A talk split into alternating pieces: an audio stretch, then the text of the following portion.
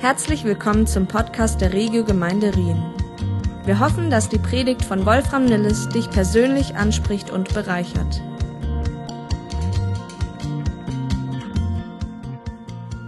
Guten Morgen auch von meiner Seite. Schwierig gerade jetzt, weil der Anfang ist ein bisschen tough. Ähm, die Pandemie ist noch nicht fertig.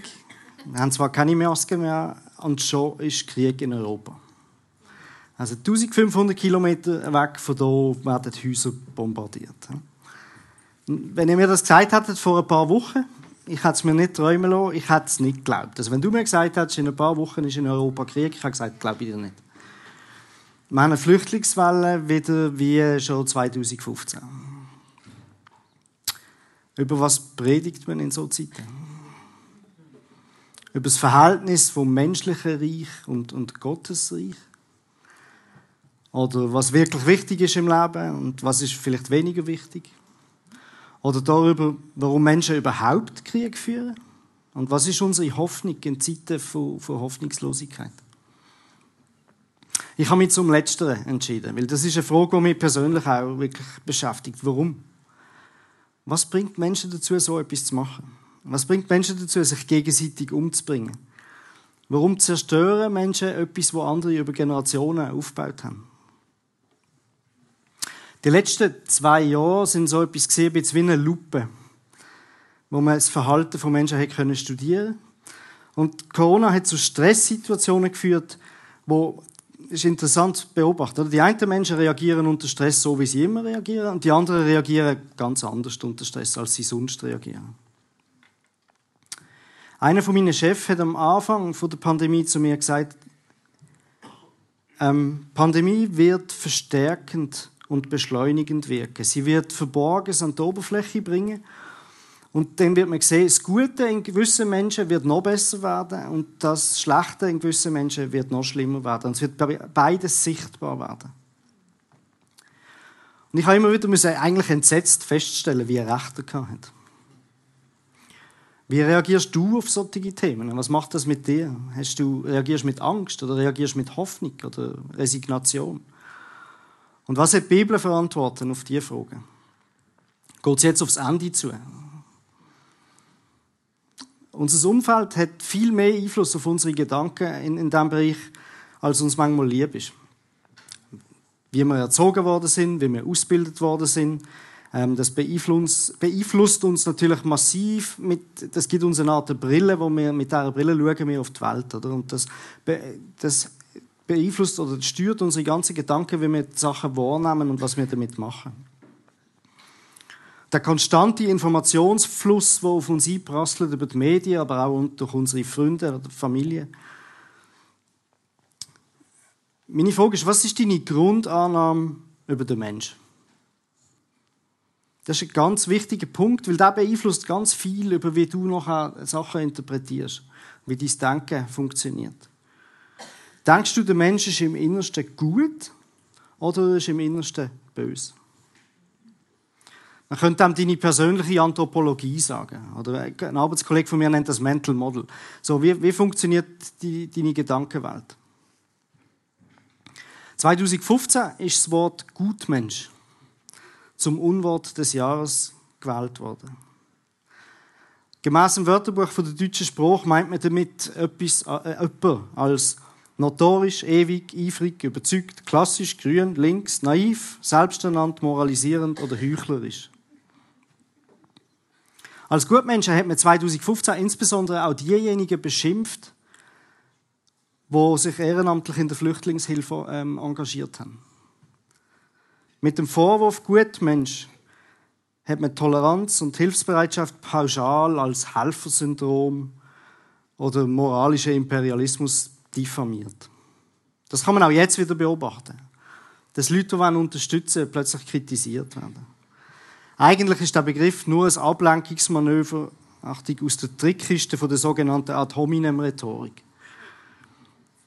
Statt darüber zu diskutieren, ob und wie man sich engagieren soll, prügelt man auf die ein, die es eigentlich machen wollen. Dabei ist das Bestreben ums Gute ja eigentlich zu begrüßen. Die meisten Menschen wollen in Frieden leben Ohne Terror, ohne Krieg, ohne Gewalt, ohne Belästigung, ohne Diebstahl, ohne Betrug. Und ebenso erwarten wir ja von unseren Mitmenschen, oder die meisten von uns, auch, dass sie sich auch nach diesen Gepflogenheiten richten. Sozusagen nach der goldigen Regel, das, was du nicht willst, dass was du nicht willst, dass man dir tut, das füge auch keinem anderen zu. Viele Menschen hegen auch die meiste Zeit über tatsächlich gute Absichten. Und es lebt sich generell meistens viel angenehmer und einfacher, wenn man beim Gegenüber erstmal vom Guten ausgeht. Das kann manchmal aber auch nach hinten losgehen. Und dann ist die Frage, jetzt, wenn es einmal gescheitert ist, oder machst du dann die Ausnahme zur Regel und sagst, ja, nein, jetzt, das ist ja schlimm. Oder umgekehrt, auch wenn du dann permanent über den Tisch gezogen wirst, macht das Leben auch keine Freude mehr. Und ein gesundes Maß an Skepsis ist manchmal hilfreich. Die Frage ist jetzt, so, was machen wir jetzt mit dem? Ist es jetzt besser zu denken, der Mensch ist, ist gut, oder ist es besser zu denken, der Mensch ist schlecht?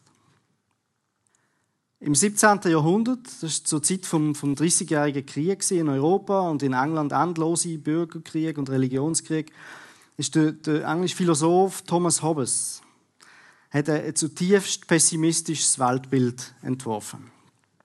Er hat gesagt, alle Menschen sind von Natur aus böse Egoisten. Sie sind nur auf den eigenen Vorteil und auf den Erhalt der eigenen Existenz bedacht. Er hat dann den, den römischen Dichter Plautus, der etwa 200 vor Christus gelebt hat, äh, zitiert, der gesagt hat, Homo homini lupus, ich kann nicht Latinisch. Zu Deutsch, der Mensch, der Mensch ist des Menschen Wolf. Also, wir Menschen jagen und fressen uns gegenseitig. Und er hat das als eine Art Naturzustand definiert, wo wie ein rechtsfreier Raum ist und es herrscht quasi ein Überlebenskampf äh, alle gegen alle. Jeder gegen jeden. Und darum hat er nachher argumentiert, braucht es eine Art Organisationskonstrukt, wie ein, Staat, der Regeln definiert für das Zusammenleben der Menschen. Dann kann man eine gewisse Stabilität generieren. Das mag zwar stimmen, aber das ursprüngliche Problem, dass der Mensch böse ist, das löst der Staat in dem Sinne ja nicht, weil Menschen sind ja immer noch so. Das heißt, man verlagert das Problem nachher eigentlich vom Zusammenspiel von einzelnen Menschen auf das Zusammenspiel zwischen Staaten. Und das ist genau das, was man jetzt beobachten kann. Oder? Am Schluss gehen statt Menschen aufeinander los, gehen Staaten aufeinander los, was eigentlich dann am Schluss nichts anderes ist als gleich wieder Menschen, die aufeinander losgehen. Damit haben wir Krieg. Eine ganz andere Idee hat 100 Jahre später der Genfer Jean-Jacques Rousseau gehabt. Und er ist einer der Vordenker der französischen Revolution. Er hat postuliert, der Mensch ist von Natur aus gut. Und sein Naturzustand, der wird allenfalls durch die menschliche Gesellschaft verdorben. Und verantwortlich für das Verderben hat er nachher gemacht gesellschaftliche Ungleichheit äh, zwischen den Menschen. Vor allem Privateigentum wo schlussendlich Konkurrenz, Missgunst, Ungleich, äh, Ungleichheit, Ungerechtigkeit vorbringt. Und darum hat er gesagt, Monarchie und Aristokratie gehören abgeschafft. In Extremform kann man das heute beobachten, zum Beispiel mit den russischen Oligarchen, aber auch mit den, mit den westlichen ähm, Industriellen oder, oder Software-Mogul, oder, ihr kennt sie alle. Ein dritter, der sich Gedanken gemacht hat zu diesem Thema, und der ist gerade in Pädagogikkreisen sehr ähm, einflussreich, ist der Pestalozzi. Er ist von einem neutralen Menschen ausgegangen. Und er hat gesagt, er kann sich gut oder schlecht entwickeln, je nach Einfluss, wo er ausgesetzt ist. Der Mensch steht in einem Spannungsfeld und es hat auf der einen Seite zieht eine uneindämmte Selbstsucht auf die, auf die böse Seite, oder? Und auf die andere Seite gibt es irgendeine natürliche innere Kraft, wo, der Mensch, wo macht, dass der Mensch unbändig danach strebt, ähm, sich innerlich zu tugendhaftem Verhalten zu verbessern, sich zu veredeln und ein sittlicher Mensch zu werden, hat er das genannt. Also so ein Spannungsbogen, wo ich ausgesetzt bin, wo, wo mich fast verriest. Aber er hat postuliert, am Schluss gewinnt eigentlich der innere Veredelungsmechanismus. Ich habe das noch nie gefunden. Also der, ich habe, das wird auch in der Bibel nie beschrieben. Und die Realität hat der beste Lotzi schlussendlich auch ein Stück weit eingeholt. Er ist oft enttäuscht worden. Er ist oft äh, von seinen Mitmenschen ausgenutzt worden. Und dann hat er sein Modell Stück für Stück angepasst, nuancierter und vor allem auch pessimistischer gemacht. Und die französische Revolution, die er am Anfang eigentlich begrüßt hat, hat sich erwiesen als, als inhuman am Schluss. Drei Philosophen, drei Meinungen. Wer hat jetzt recht? Ist der Mensch gut oder böse? Und was sagt die Bibel zu diesem Thema? Das ist eigentlich, was wir heute anschauen wollen. Wir fangen ganz vorne an. In der Schöpfungsgeschichte, nachdem Gott die Erde geschaffen hat und der Mensch, hat Gott ein Urteil gefällt und hat gesagt, siehe, alles war sehr gut. Alles.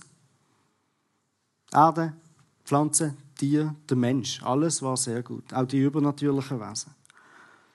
Nur sieben Kapitel später heißt es im 1. Mose 8, 21, die Gedanken und Taten der Menschen sind schon von Kindheit an böse.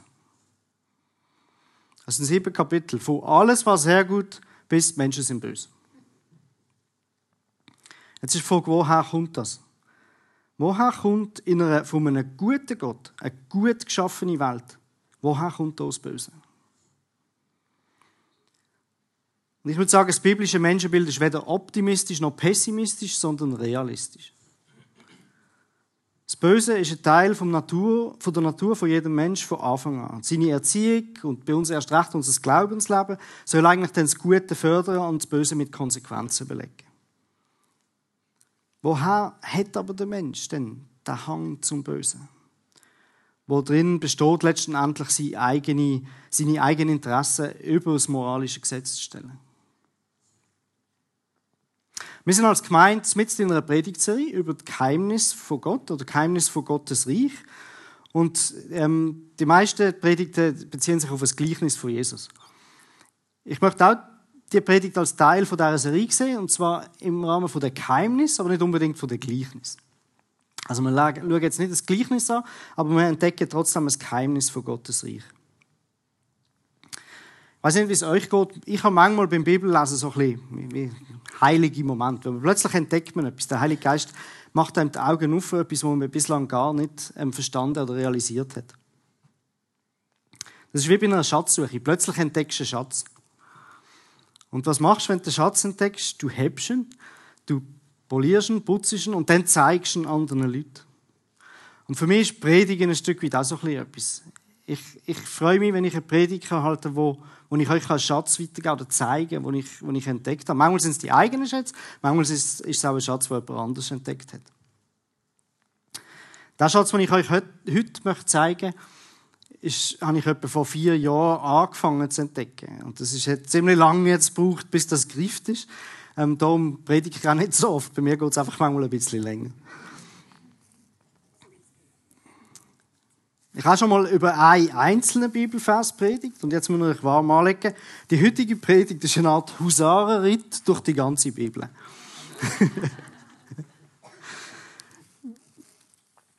ich nenne den Schatz ähm, das Geheimnis der zwei Bäume. Und ihr habt auch schon gehört vom Wolfi, die Bibel ist das Buch mit dem roten Faden drin. Jetzt natürlich ist gemeint das Buchzeichen, aber andererseits auch der rote Faden, der sich durch die Bibel durchzieht, inhaltlich. Angefangen mit der Schöpfungsgeschichte bis zur Offenbarung. Und das werden wir anschauen. Was ist der rote Faden von dem Geheimnis von diesen zwei Bäumen? Wir fangen an im 1. Mose 2, 9 und 15 bis 17, wo es heißt, aus dem Erdboden hatte er, also Gott, verschiedenartige Bäume wachsen lassen. Sie sahen prachtvoll aus und trugen wohlschmeckende Früchte. Mitten im Garten stand der Baum des Lebens und der Baum, der Gut und Böse erkennen ließ. Gott brachte also den Menschen in den Garten Eden, damit er diesen bearbeite und beschütze und wies ihn an, von allen Bäumen im Garten sollst du nach Belieben essen, nur nicht von dem Baum, der dich gut und böse erkennen lässt. Sobald du davon isst, wirst du sterben müssen. Zwei Bäume. Ähm, was, mir, was ich nicht mehr aus dem Kopf kriege, ist die, die schon ein bisschen älter sind und damals schon in Riechen sind. Bäume und Geheimnis ich kriege ich immer nur zusammen mit, mit Christo und Jean-Claude, wo sie die Bäume hier an der Straße verpackt haben. Das hat etwas so ausgesehen für die, die es nicht mehr wissen. Das sind zwei, es sind 178 insgesamt. Es war 1998, wo, wo das Kunstwerk hier, es ist gar nicht lang, ein paar Wochen ähm, war. Faszinierend, wie das ausgesehen hat. Und was ich mit euch heute Morgen möchte machen möchte, ist zwei so Bäume auspacken und schauen, was ist drin.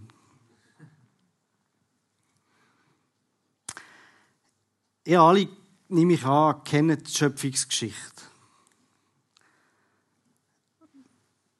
Das ist der Baum, der Garten Eden, die Schlange, Eva, Adam, Äpfel, Essen, Katastrophe. So, in, einem Ding. Ja? Ähm, das ist doch ein bisschen die Sonntagsschulvariante, oder? Und wenn man es genau liest, sieht man ganz Haufen Sachen drin, die in der Sonntagsschulvariante entweder nicht vorkommen oder man schnell drüber geht. Oder auch wenn man es liest. Auch jeder von uns, ich nehme an, wenn man sie wieder einmal lesen, ist so ein bisschen, ja, ich kenne es ja. Und dann liest man schnell drüber. Und dann übersieht man ganz viel, was eigentlich auch wichtig wäre. Es hat zwei Bäume. Es hat nicht nur einen Baum. Vom einen Baum hatten sie, haben Adam und Eva sollen essen. Und vom anderen hatten sie nicht sollen essen. Der eine gibt ewiges Leben und der andere gibt Erkenntnis. Also, die Schlange hat Eva nachher verführt, von der verbotenen Frucht zu essen und hat quasi damit die Menschen angestiftet, sich Gott zu widersetzen. Meine Frage ist, warum? Gott hat gesagt, alles war sehr gut. Es hat nichts Besseres gegeben. Wo ist jetzt das hergekommen? Irgendetwas muss passiert sein zwischen Gott hat die Welt geschaffen und alles war sehr gut und nachher die Schlange verführt Eva. Irgendetwas muss dort drin sein, aber in der Schöpfungsgeschichte wird nichts erwähnt. Das heißt nicht, was, was dort dazwischen passiert ist. Die erste Annahme ist grundsätzlich einmal, der Teufel hat die Schlange missbraucht. Das steht in Offenbarung 12,9, wo die Schlange mit dem Teufel gleichgesetzt wird. Wenn es der Satan war, der Besitz von der Schlangen ergriffen hat und für seine bösen Absichten gebraucht hat, stellt sich aber auch wiederum die Frage, warum? Woher kommt der Satan? Weil es ist alles gut gewesen. Auch die übernatürlichen Wesen sind gut gewesen. Die Bibel lehrt, dass der Satan ein Erschaffenswesen ist, wo sich gegen Gott gewendet hat und sich im Bösen geöffnet hat. Da kann man Offenbarung 12 und Judas 6 sind zwei wichtige Bibelstellen, die auf das hinweisen.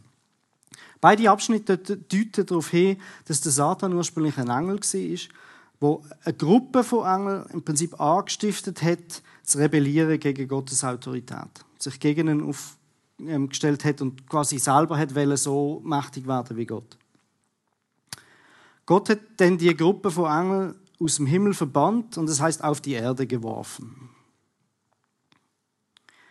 Aber trotzdem, wenn der Satan so wie jedes Geschöpf am Anfang gut war, wieso ist denn auch böse geworden? Woher ist das ursprüngliche Böse gekommen? Diese Frage wird in der Bibel aus meiner Sicht nicht explizit beantwortet. Man findet Erklärungsansätze. Zum Beispiel ähm, heißt es, Gott ist nicht der Urheber oder Schöpfer des Bösen in Habakkuk 1,13 und 1. Johannes 1,5. Und es heißt auch, Gott kann nicht zum Bösen versucht werden in Jakobus 1,13. Und deswegen kann er das Böse auch nicht erschaffen. Also Gott kann nichts Böses machen. Und das Böse als solches ist auch nicht, nicht eine Sache an sich, sondern es ist mehr die Abwesenheit vom Guten. Oder? So wie Licht, nein, Dunkelheit ist die Abwesenheit von Licht. Ähm, Sünde ist fehlender Gehorsam dem Gesetz gegenüber. Und so ist das Böse ist eigentlich das Fehlen vom Guten oder das Fehlen von Gott. Das Böse ist eigentlich Gottlosigkeit. Es ist eine Anti-Gott-Einstellung. Es ist eine Haltung, die sich gegen Gott richtet. Und wenn das wahr ist, dann ist eigentlich nur etwas nötig, damit es Böse geben kann. Es, ist, es sind Kreaturen, die eine Wahlfreiheit haben, die sich entscheiden können, die sich für Gott entscheiden oder gegen Gott entscheiden. In Judas 6 heißt es, denkt an jene Engel, die die Grenzen ihres Herrschaftsbereiches nicht respektierten und den ihnen zugewiesenen Aufenthaltsort verließen. Also die haben sich gegen Gott gestellt, haben sich nicht an die Vorgabe gehalten. Also, Satan ist als, als vollkommenes Wesen geschaffen worden und ist dann seine Wahl gewesen, nachher sich eigentlich gegen Gott aufzunehmen. Der Hesekiel schreibt in, in 28,15, als ich dich schuf, warst du untadelig und vollkommen. Doch dann fingst du an, Unrecht zu tun. Darum habe ich dich zu Boden geworfen. Das Böse ist also in die Welt gekommen, wo sich ein von Gott gut geschaffener Engel entschieden hat, sich von Gott abzuwenden. Und er hat so viel wie möglich, so viel andere wie möglich angestiftet, ihm nachzufolgen. Das hat er gemacht aus eigener Wahl, aus eigener Entscheidung. Und das ist das, was Kirchenväter lernen. Er hat sich im Gegensatz dazu, so wie der Gabriel, der Michael und die anderen Engel, hat er sich können entscheiden dafür, bei Gott zu bleiben und mitspielen, im Prinzip mit Gott. Aber er hat sich aufgelehnt gegen Gott. Er hat selber sein wie Gott. Jesus selber sagt über den Teufel in Johannes 8,44, der erklärte der Pharisäer, wie das funktioniert. Der Teufel, der Teufel war von Anbeginn an ein Mörder und hat die Wahrheit immer gehasst. In ihm ist keine Wahrheit. Wenn er lügt, entspricht das seinem Wesen, denn er ist ein Lügner und der Vater der Lüge. Jesus selber bezeichnet also den Teufel als Lügner und als Menschenmörder von Anfang an. Satan hat von Anfang an einen skrupellosen Vernichtungskrieg gegen die Menschheit geführt, als Ganzes. Und dazu benutzt er andere Menschen. Er erfüllt sie mit Begierde, mit Machtgelüst, mit Selbstsucht, wo ihren Blick vollständig vernebeln. Das kann man in der ganzen Menschheitsgeschichte beobachten. Ganz ausprägt natürlich auch im letzten Jahrhundert mit den zwei großen Weltkriegen. Allerdings ist für uns ganz wichtig und gut, oder für alle Leute, wichtig zu wissen, dass Gott, der Satan und seine Gefolgschaft in Schranken gewesen hat. Im Hiob 1,6 heißt es, eines Tages versammelten sich Gottes Söhne, die Gottes Söhne im Himmel und traten vor den Herrn, unter ihnen auch Satan. Also Satan hat immer noch müssen mit den anderen zusammen sich versammeln vor Gott.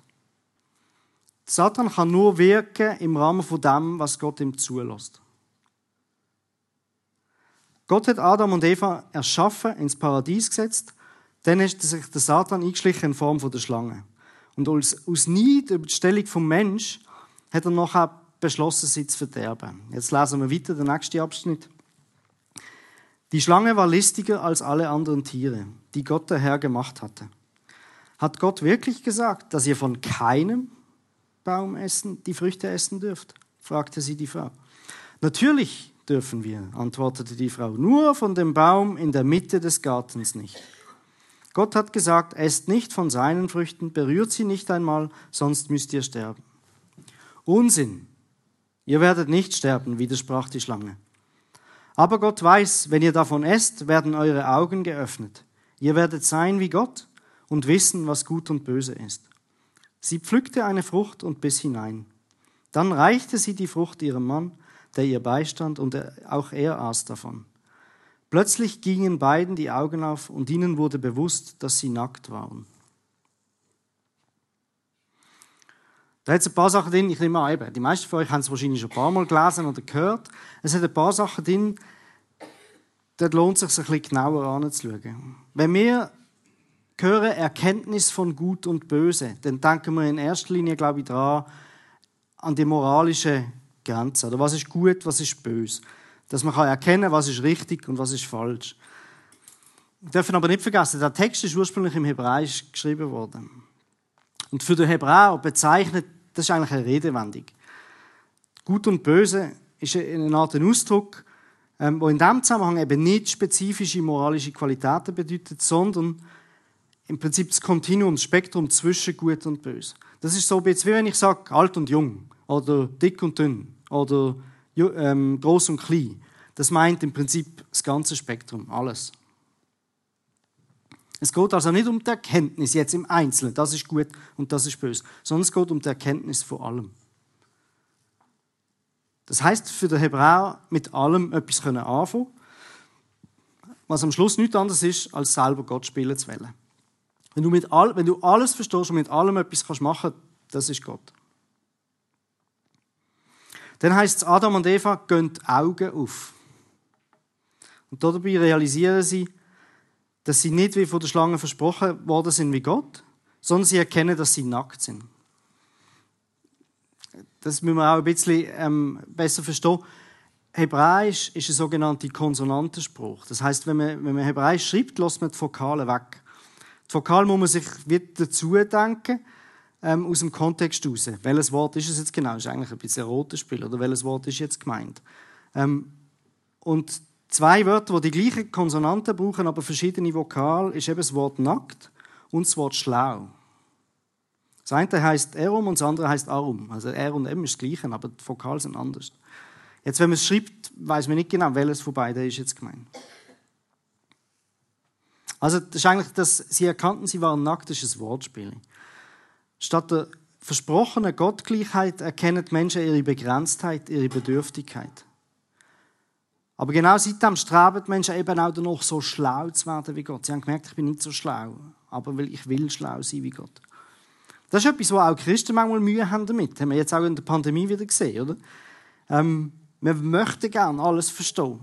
Wir möchten gerne einfache Antworten auf komplexe Probleme haben. Und manchmal gehen wir uns dann lieber mit irgendeiner krude oder sogar verschwörungstheoretischen Lösung zufrieden auf ein komplexes Problem, statt dass wir akzeptieren, dass die Realität manchmal tatsächlich komplex ist und wir sie nicht ganz verstehen. Ich glaube, es tut uns gut, wenn wir lernen zu akzeptieren, dass wir nicht alles können verstehen und auch, dass Gott Geheimnis behaltet. Und übrigens, die Bibel redet auch nicht von einem Äpfel. In vielen Darstellungen ist es ein Äpfel. Es heißt nur eine Frucht. Und interessant ist, in der frühen Kunstwerk ist manchmal wird es als Fiege dargestellt. Der Äpfel ist erst, also die Frucht ist erst zum Äpfel geworden mit der latinischen Übersetzung. Weil auf Latinisch heißt bös malum und malus ist der Äpfel. Und das ist eigentlich auch wieder einfach ein Wortspiel, wo man seither übernommen hat. Also wo man sagt, okay, es ist ein Äpfel. Das Verhalten der Menschen im Paradies hat Konsequenzen gehabt. Die schauen wir auch an. 1. Mose 3, 22, 24. Dann sagte er, das ist wieder Gott, nun ist der Mensch geworden wie wir. Wir, nicht ich. Das ist einer der ganz frühen Hinweise auf Trinität in der Bibel. Weil er Gut und Böse erkennen kann. Auf keinen Fall darf er noch einmal zugreifen und auch noch von dem Baum essen, dessen Frucht Leben schenkt. Sonst lebt er ewig. So kam es also, dass die Menschen aus dem Garten vertrieben wurden. An dessen Ostseite stellte Gott Keruben mit flammenden Schwertern auf. Sie sollten den Weg zu dem Baum bewachen, dessen Frucht Leben schenkt. Jetzt haben wir den zweiten Baum. Vom ersten Baum haben sie Gassen. Und will sie von dem Gassen haben, obwohl sie nicht haben dürfen, dürfen sie jetzt vom zweiten Baum nicht essen. Früchte vom Baum des Lebens waren für die Menschen zum Essen da. Also die haben, das ist eigentlich Gottes Plan, von dem dürfen sie essen. Gottes Plan war, dass die Menschen ewig leben. Weil das ist das, was der Baum bewirkt. Aber Menschen dürfen ewig leben, solange sie sich nicht gegen Gott auflehnen. Und sich gegen Gott wenden. Also ist Gott eigentlich nichts anderes übrig geblieben, als den Menschen den Zugang zum zweiten Baum zu verwehren. Fasziniert. Die Bibel hat so viel von diesen eigentlich witzigen äh, Sachen drin, mit flammenden Schwertern. Das heißt, ähm, Gott hat Star Wars schon erfunden, lang vor dem George Lucas. Etwa so stelle ich mir das vor. Seither müssen Menschen sterben und können nicht ewig leben. Ich habe Verständnis für Gott, weil jetzt musst du dir vorstellen, die Menschen, du hast sie geschaffen und jetzt lehnen sie sich gegen dich auf und jetzt sollen sie auch noch ewig leben. Nein, das ist sogar für Gott viel zum Ertragen. Der Paulus erklärt Konsequenzen vom Sündenfall wie folgt in Römer 5, 12. Durch einen einzigen Menschen, nämlich durch Adam, und Eva in der Spruch ist natürlich mitgemeint, ist die Sünde in die Welt gekommen und als Folge davon der Tod. Nun sind alle Menschen dem Tod ausgeliefert, denn alle haben auch selbst gesündigt. Adams Schuld hatte Folgen für alle Menschen. Also das Auflehnen von, von Adam und Eva gegen Gott hat nicht nur Konsequenzen für sie beide, sondern ab dem Zeitpunkt für alle Menschen. Die ersten Menschen haben sich entschieden, sich gegen Gott äh, aufzulehnen oder ihn auszufordern. Sie haben so sein wie er. Und dadurch, dadurch haben sie sich von Gott abgewandt und Gott hat, dann, hat sie dann quasi aus dem Paradies verbannt. Und die Konsequenz von dem ist, dass das Böse äh, Besitz ergriffen hat von der Menschheit. Das heißt für uns heute auch, wenn wir jetzt das Thema Sünde anschauen, wir sind nicht Sünder, weil wir sündigen, sondern wir sündigen, weil wir Sünder sind. Das ist unsere Natur. Und mit dieser Begrenzung vom Leben, dass Menschen nicht ewig leben, sondern eine begrenzte Lebenstour hat, ist nachher ist die ganze Geschichte vom, vom Noah gekommen, können ihr gerne nachlesen, das ging jetzt zu lang. Aber Gott hat schnell zu nochmal Volk und hat gesagt, so, jetzt, Die Menschen sind schwach und anfällig für das Böse. 1. Mose 6,3. Ich werde ihre Lebenszeit auf 120 Jahre begrenzen. Punkt. Langt. Keine Lust mehr. Vom Adam bis zum Noah sind Menschen viel älter geworden, als man sonst überhaupt kennt. Ich habe mal mir die Mühe gemacht, die ganze Bibel durchzugehen und mal schauen, von welchem, Mensch heißt wie alt er geworden ist. Die, die einen natürlichen Tod gestorben sind. Ähm, und das schauen wir jetzt mal an. Also der, Noah, der Adam ist 930 Jahre alt geworden, der Noah 950, der Methuselah 969. Das ist übrigens die Inspiration für den Methuselah im Asterix. Und die, die mich kennen, wissen, meine sämtlichen Geschichtskenntnisse sind aus Asterix und Obelix. Die Latinischkenntnisse übrigens auch. 969, der Methusalem, das ist das längste schriftlich belegte menschliche Alter. Der Henoch, der nur 365 geworden ist, ist eine Ausnahme. Der ist nicht früher gestorben, sondern es heißt in 1. Mose 5,24, Henoch hatte in enger Verbindung mit Gott gelebt. Dann war er plötzlich nicht mehr da. Gott hatte ihn von der Erde weggenommen. Wie im Japsgotti und weg ist er gewesen. Und nachher ist das Lebensalter aber gesunken. Nach dem Noah hat es geheißen, eben, der hat Gott gesagt 120. Die ersten sind dann noch ein bisschen älter geworden. Der Noah selber ist 500 Jahre alt sein Sohn Sem 600. Kannst auf die nächste gehen. Ähm, und dann ist es immer weniger geworden. Ähm, der Jakob und seine Söhne sind nur noch auf 200 Jahre gekommen. Und dann, kannst du noch weiter, und dann der Mose, ihr seht, es geht immer mehr zurück. Der Mose selber ist, ist ähm, 120 Jahre, genau, 120 Jahre alt geworden. Gott hat gesagt, niemand wird mehr älter als 120. Der Mose ist noch 120 geworden.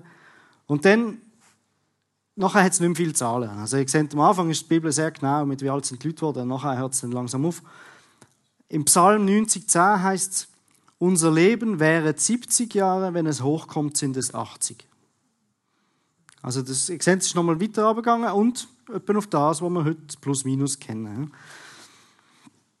Die Lebenserwartung hat scheinbar noch mehr ist zurückgegangen. Ähm, erst, wenn man jetzt, ich habe geschaut, ob ich Zahlen finde, noch generell, es gibt nicht so viel, weil es ist auch nicht alles so gut dokumentiert. Aber was man sieht, ist, nach dem 30-jährigen Krieg hat es wieder zugenommen. Und das, ihr seht hier, die Lebenserwartung ist abgegangen so auf, auf, zwischen 55 und 60. Und seit dem 30-jährigen Krieg hat es eigentlich stetig nachher wieder zugenommen, was vor allem wahrscheinlich auf die zunehmende Hygiene und so zurückgeführt wird. Wenn man anschaut, durchschnittliche Lebenserwartung heute, sind wir so bei Frauen 88, Männern 82 Jahre. Wo? Ist nicht auf der ganzen Welt gleich. Wer hat die höchste Lebenserwartung weltweit? Japaner sind auch, aber tatsächlich laut Statistik ist im Durchschnitt, Japan hat viel, wo alt werden, aber im Durchschnitt ist es tatsächlich Schweiz und Hongkong. Also ihr sind da, wo man am ältesten wird. Deutschland ist ein paar Jahre weniger. Am Ende der Skala sind Nigeria und Tschad. Dort ist die durchschnittliche Lebenserwartung etwa 55. Also haben wir mehr als 30 Jahre Unterschied zwischen dem meisten und dem wenigsten. Der heute wirklich wasserdicht, zuverlässig ähm, dokumentiert älteste Mensch der Welt, wo man wirklich genau Daten hat, ist die Französin Jeanne Calment.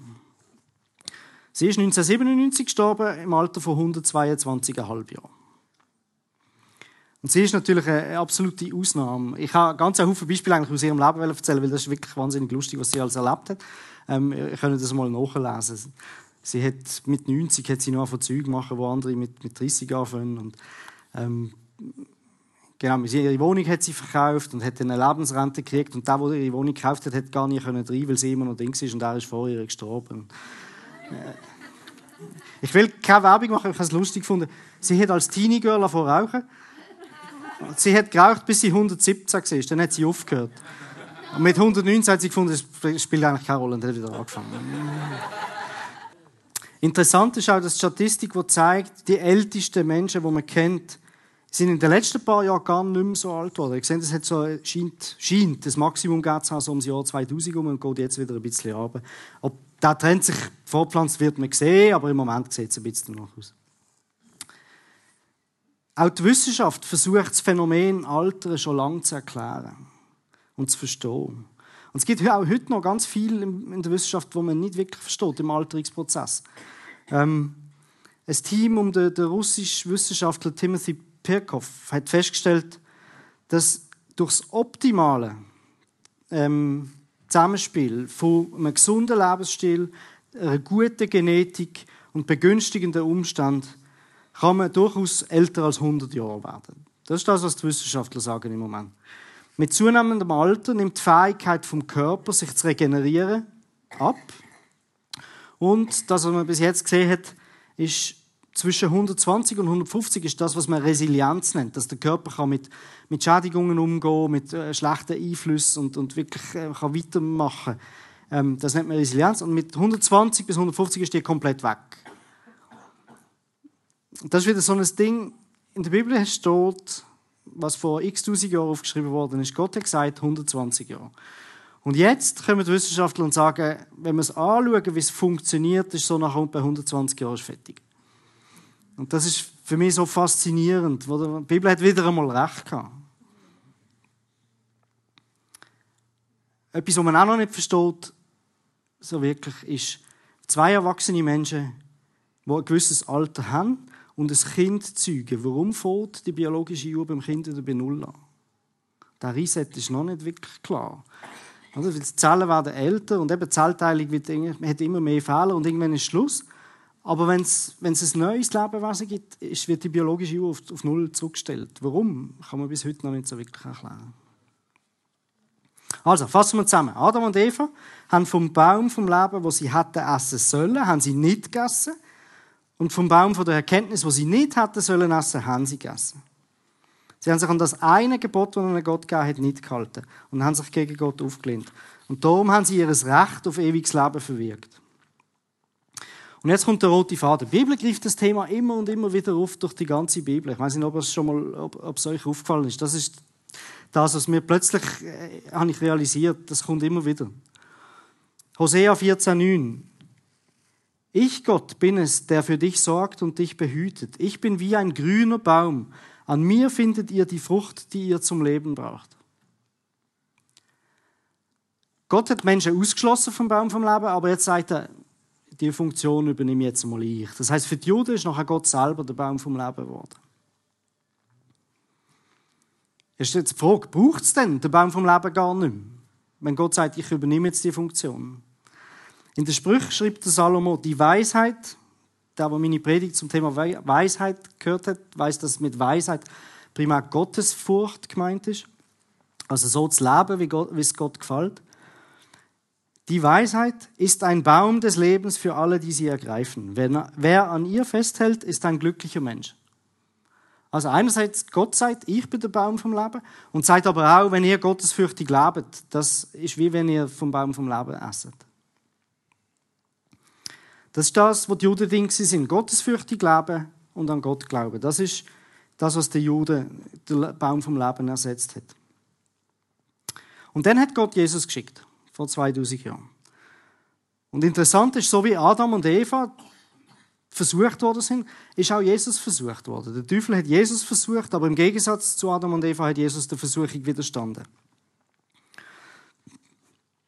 Jesus ist gekommen, um die Verfehlungen von den ersten Menschen zu kompensieren und den Zugang zum Baum vom Leben wieder frei zu machen. Und er hat auch von sich selber gesagt, in Johannes 6, 47, ich sage euch die Wahrheit. Wer an mich glaubt, er, der hat das ewige Leben. Also ist Jesus quasi der Baum vom Leben nachher geworden. Zuerst hat Gott gesagt, bei den Juden, ich bin und ihr müsst entsprechend dem Gesetz leben. Und dann ist Jesus gekommen und hat gesagt, wer an mich glaubt, der hat das ewige Leben. Jesus hat man ans Kreuz genagelt. Das ist auch quasi ein Symbol für den Baum. Er ist gestorben, um unsere Sünden zu tragen. Jetzt ist die Frage, spielt der Baum vom Leben am Schluss gar keine Rolle mehr? Hat Jesus die Rollen übernommen? Aber der rote Faden muss ja von Anfang bis am Schluss der Bibel gehen. Darum lass uns noch einen Blick werfen auf die Offenbarung. Was schreibt der Johannes dort? Wie es am Schluss ausgehen wird jetzt ohne alles ähm, als Bibeltext lesen. Gott wird eine neue Erde mit einer neuen Stadt Jerusalem schaffen. Jesus und seine Nachfolger werden dort vereint in alle Ewigkeit leben. Das neue Jerusalem ist der Ort, wo Gott mit unter seinem Volk lebt. Und so wie Jesus auf die Erde gekommen ist, so wird Gott ins neue Jerusalem kommen.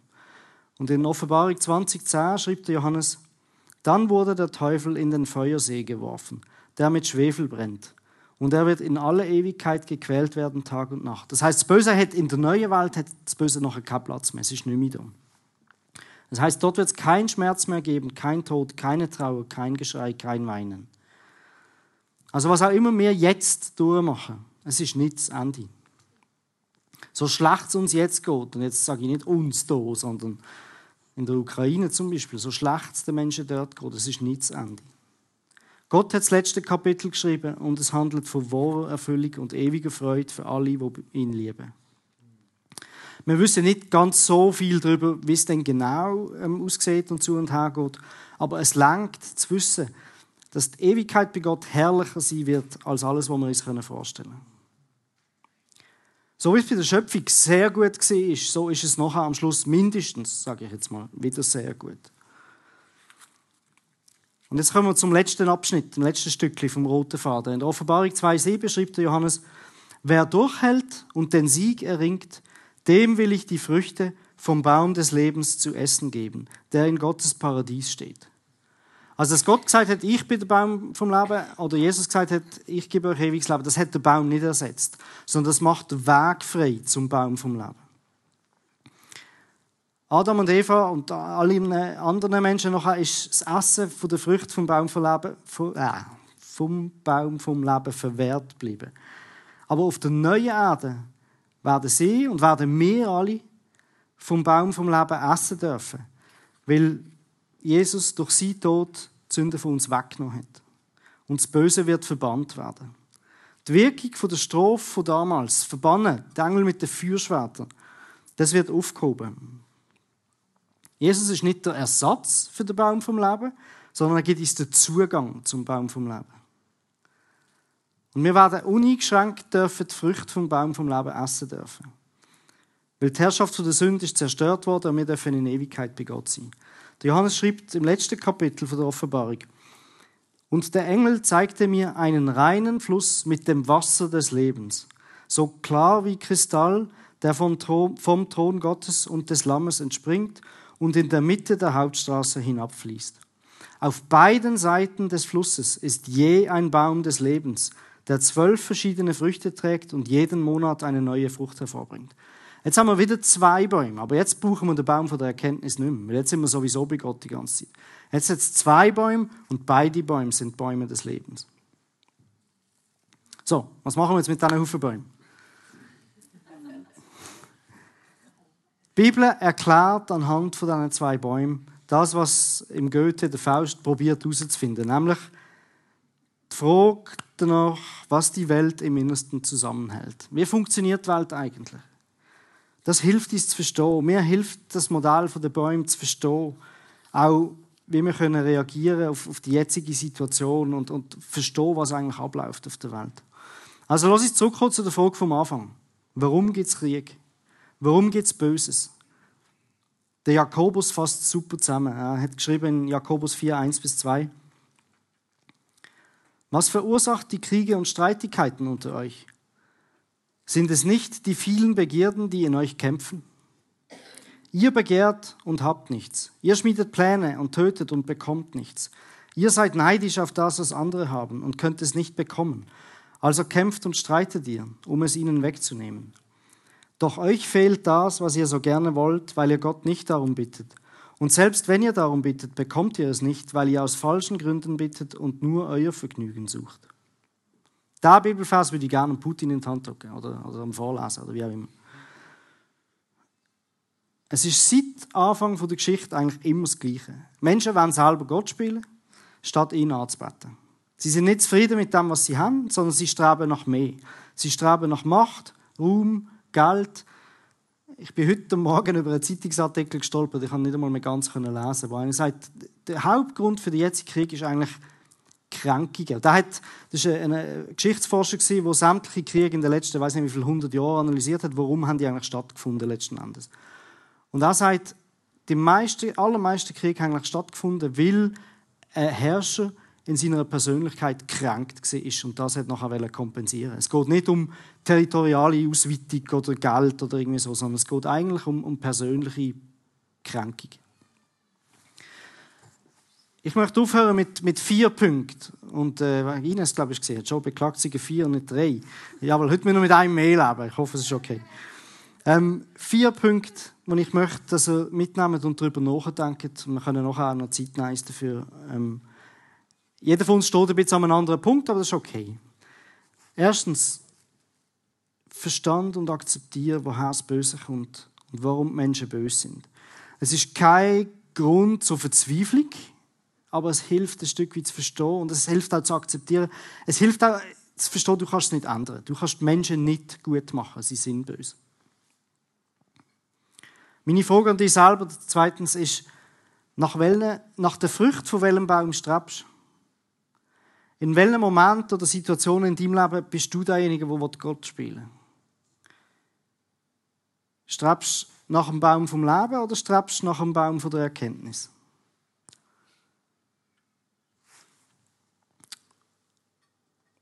Wenn möchtest du selber Gott spielen und wenn strebst du nach dem ewigen Leben? Das wäre dann der Baum vom Leben.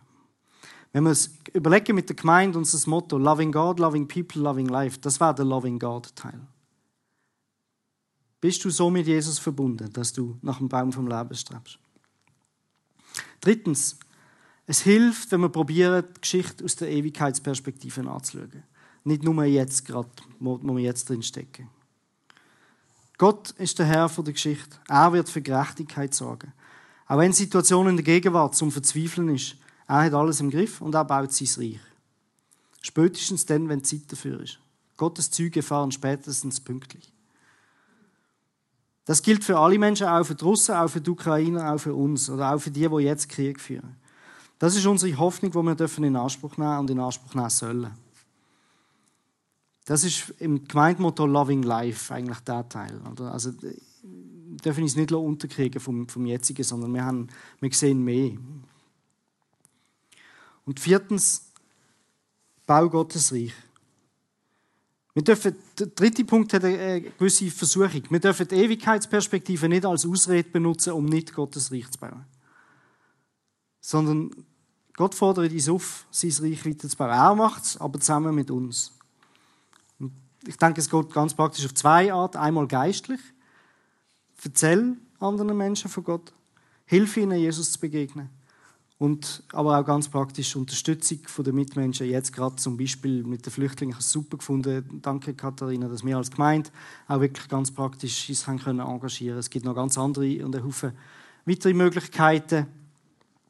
Ähm, ich glaube, es ist wichtig, dass wir die geistliche Komponente und die praktische Komponente im Gleichgewicht haben. Und das war dann im Gemeindemotto das Loving People. Also jeder von uns steht ein bisschen an einem anderen Ort wahrscheinlich in Bezug auf diese vier Punkte. Aber ich denke, was gut ist, ist, wenn man jetzt, wenn du dir Zeit nimmst, kurz ein, zwei Minuten reflektieren, wo bist du? Lass den Heiligen Geist zu, Geist zu dir reden in Bezug auf, ähm, was möchte Gott dir sagen. Und dann bitten darum, dir Mut zu geben und Entscheidungen zu treffen, diesbezüglich ähm, die Themen in, in Angriff zu nehmen. Es freut uns, dass du heute zugehört hast. Für weitere Predigten, Informationen und Events besuche unsere Gemeindewebseite www.regiogemeinde.ch.